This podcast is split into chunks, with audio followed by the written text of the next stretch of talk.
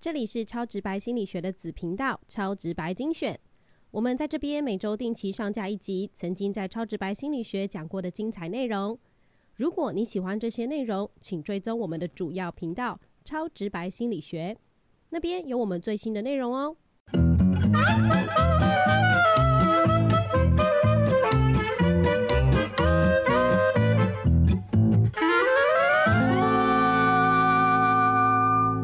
Hello，大家好，欢迎收听超直白心理学，我是小白，我是颜志龙。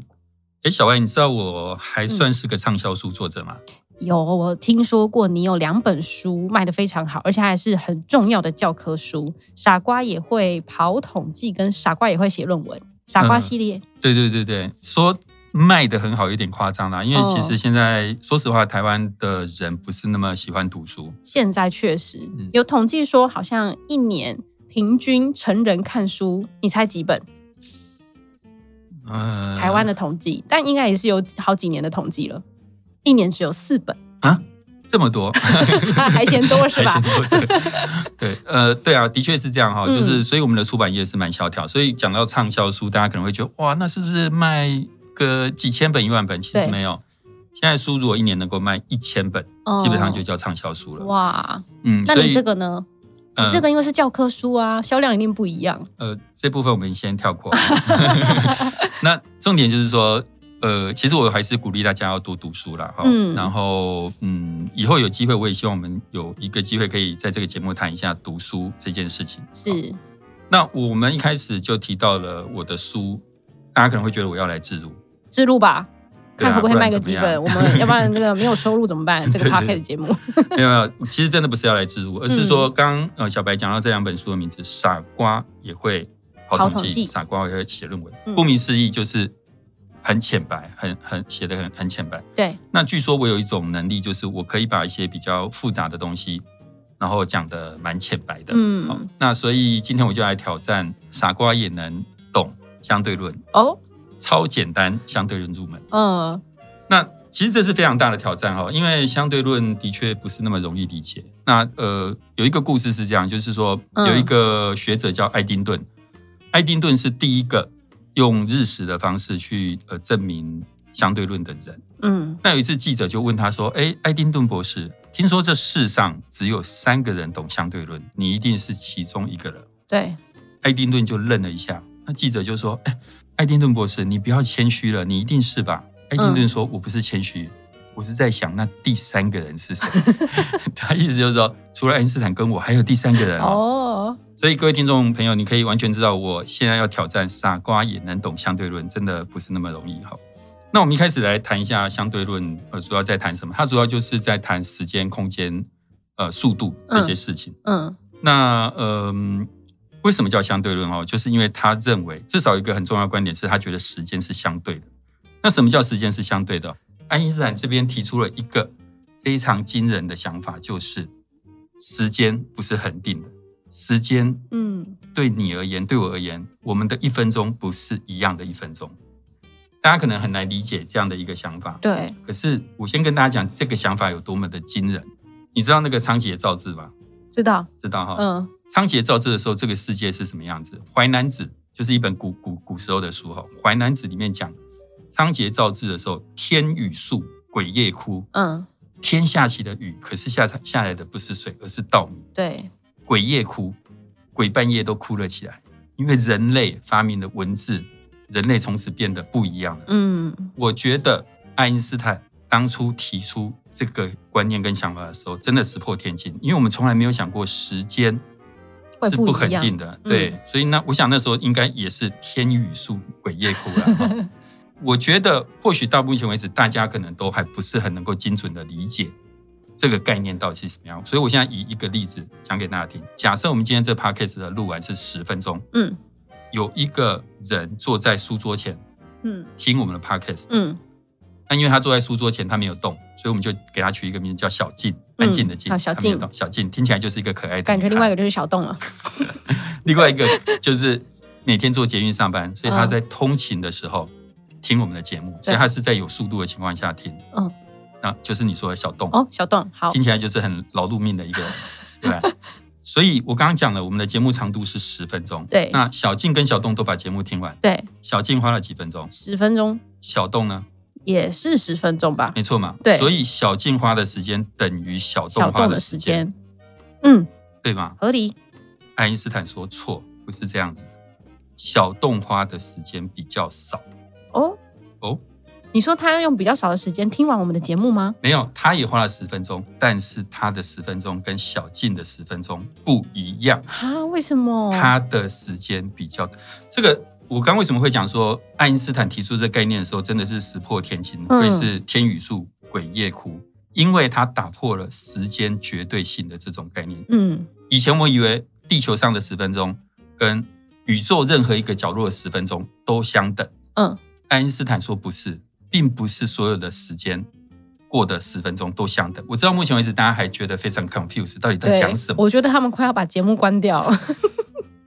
请各位听众再给我一点点时间，我在两分钟之内我会让你理解这件事情。他们就做实验，很简单啊。如果你说做捷运或者速度快的时候，时间会不一样。嗯，我们在飞机上放一个钟，对，地面上放一个钟，飞机上去飞一圈下来，两个钟时间如果真的变得不一样，你觉得有可能吗？不可能啊！等等，他们就真的做实验。结果呢？飞机下来之后，上面的钟跑得比较慢，哎，而且你会觉得说啊，是不是机械故障啦？嗯同学，物理学家不是用什么烂钟，不是用什么 Apple Watch、劳力士，人家用的那种钟叫原子钟。嗯，原子钟是怎么样的钟？每六百万年只会有一秒的误差，哦是这么厉害的、这么精准的钟。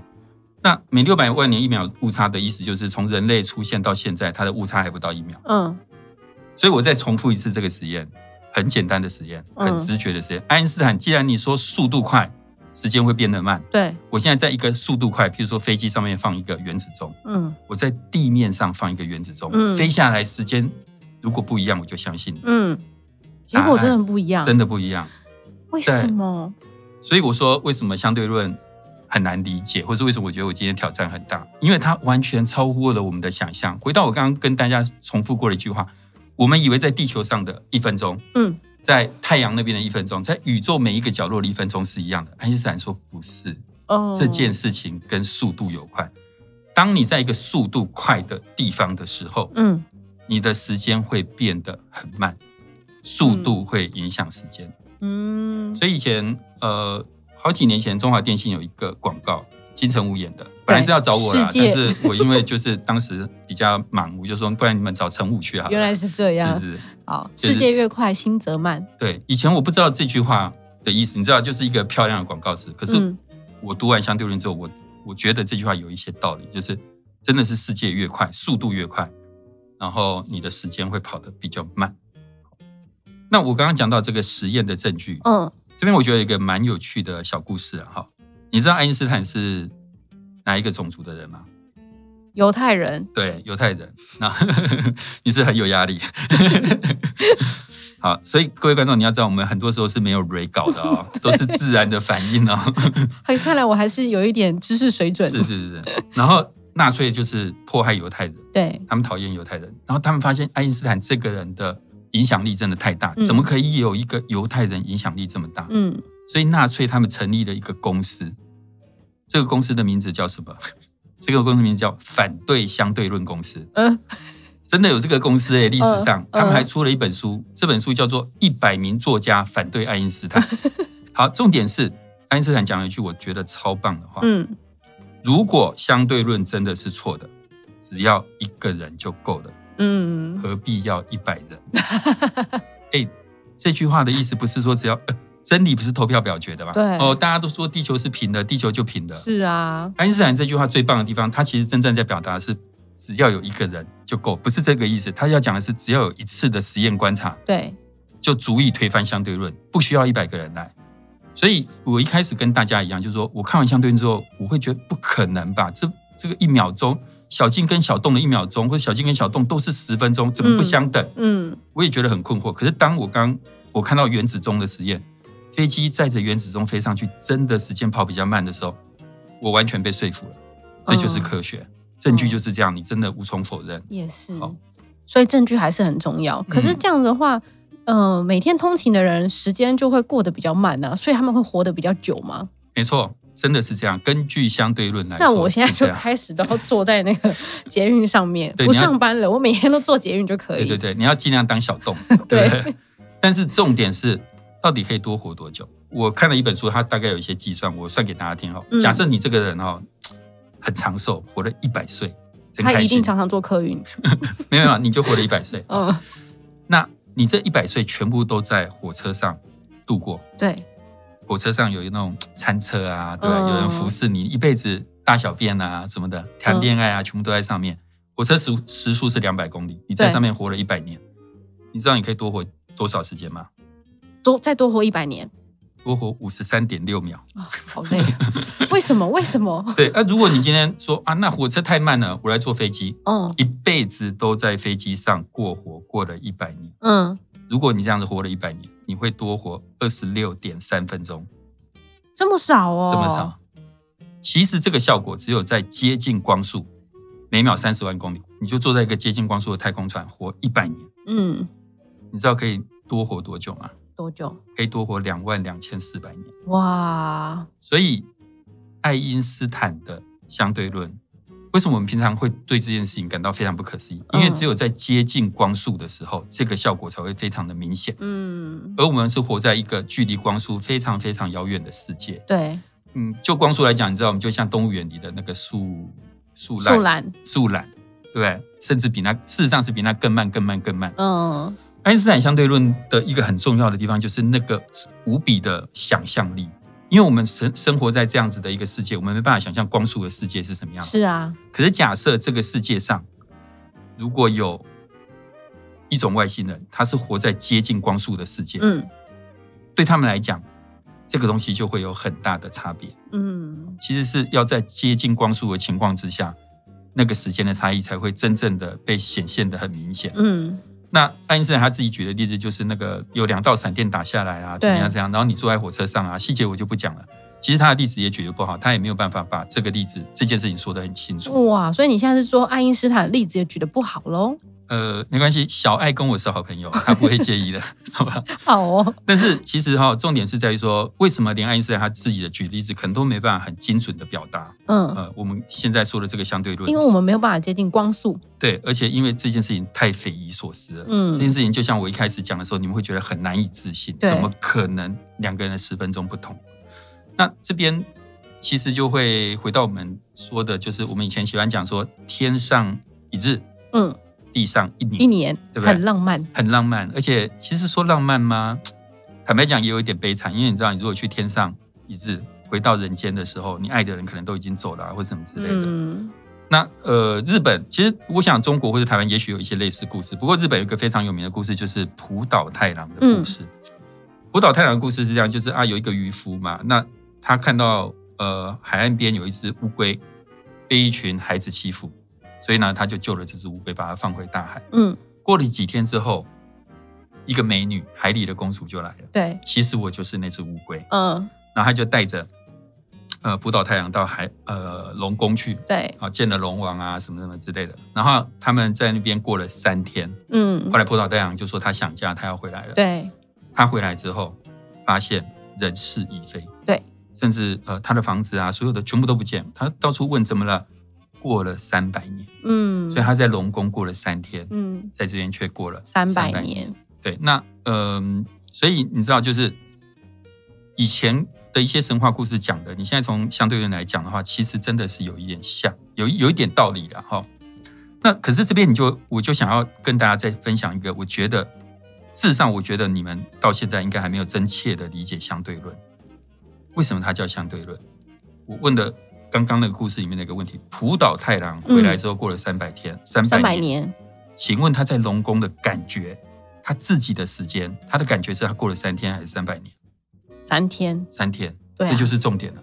对某一个人而言，已经过了三百年，可是对当事人而言，他完全没感觉。对他来讲，一分钟还是一分钟。对啊，所以，你我们去假想，假设你现在在地球，嗯我坐着一个接近光速的太空船在飞，嗯而且我们有一个很厉害的望远镜，我看得到你，你也看得到我。嗯，我的时间比你慢非常非常的多，因为我在太空船，我速度比较快。对，你看到的我是什么样子？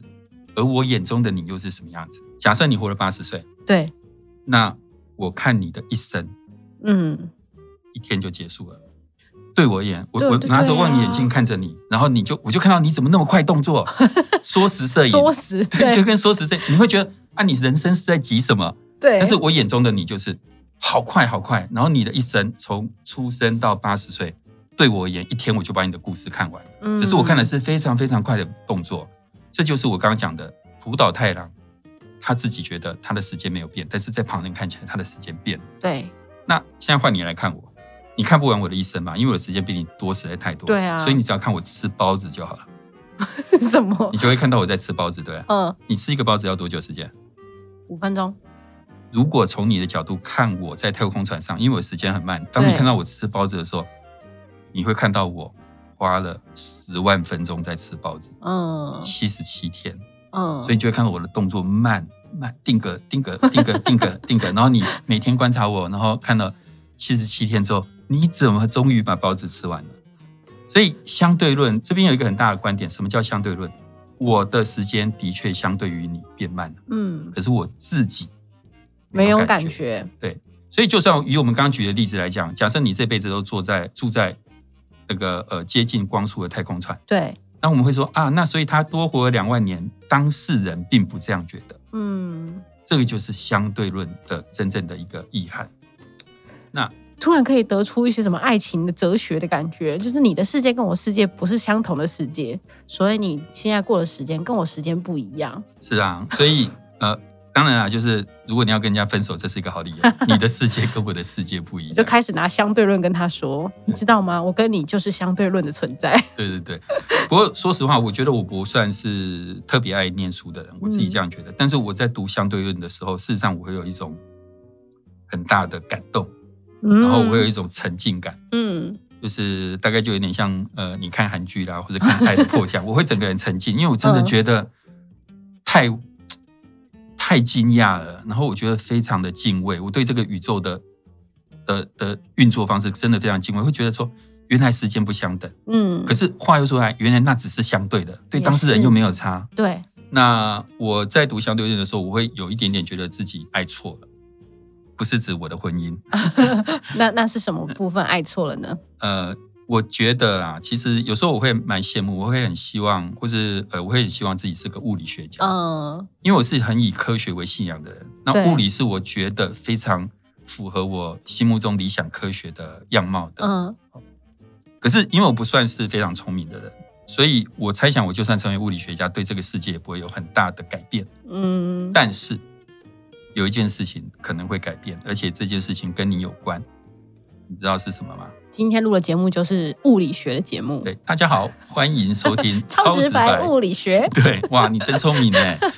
所以呃，大概是这样。那嗯，今天我们讲的这个东西其实叫狭义相对论。嗯后来爱因斯坦又发展的更厉害的广义相对论，然后那些东西推导出很多大家耳熟能详的东西，譬如说黑洞、对，虫洞、时光旅行，其实都跟爱因斯坦的相对论有很大的关系。不过我们今天应该不可能再讲这些。如果听众们对我们这一方面的主题对有我们的兴趣的话，嗯，对我们的不务正业有兴趣，以后我可以不务正业再跟大家分享一些呃其他领域的东西。可以，我们可以在心理学节目下面再多开一个物理学系列。啊，那我们得先把这个节目做起来。好，所以今天听到这个相对论，让我有一个更多的想象，我自己也觉得蛮酷的诶，从来没有了解过相对论这件事。感谢老师今天跟我分享，嗯希望之后真的有机会可以出物理学单元，也是一个新的学习。嗯那今天呢，也非常感谢大家收听到这里。如果喜欢我们的节目的话呢，麻烦订阅加分享，然后再点五颗星，留言给我们知道。你有在收听这个节目，而且存在着。嗯好，那超直白物理学，哎，不对不对，是超直白心理学。我们下次见啦，拜拜。拜拜。Música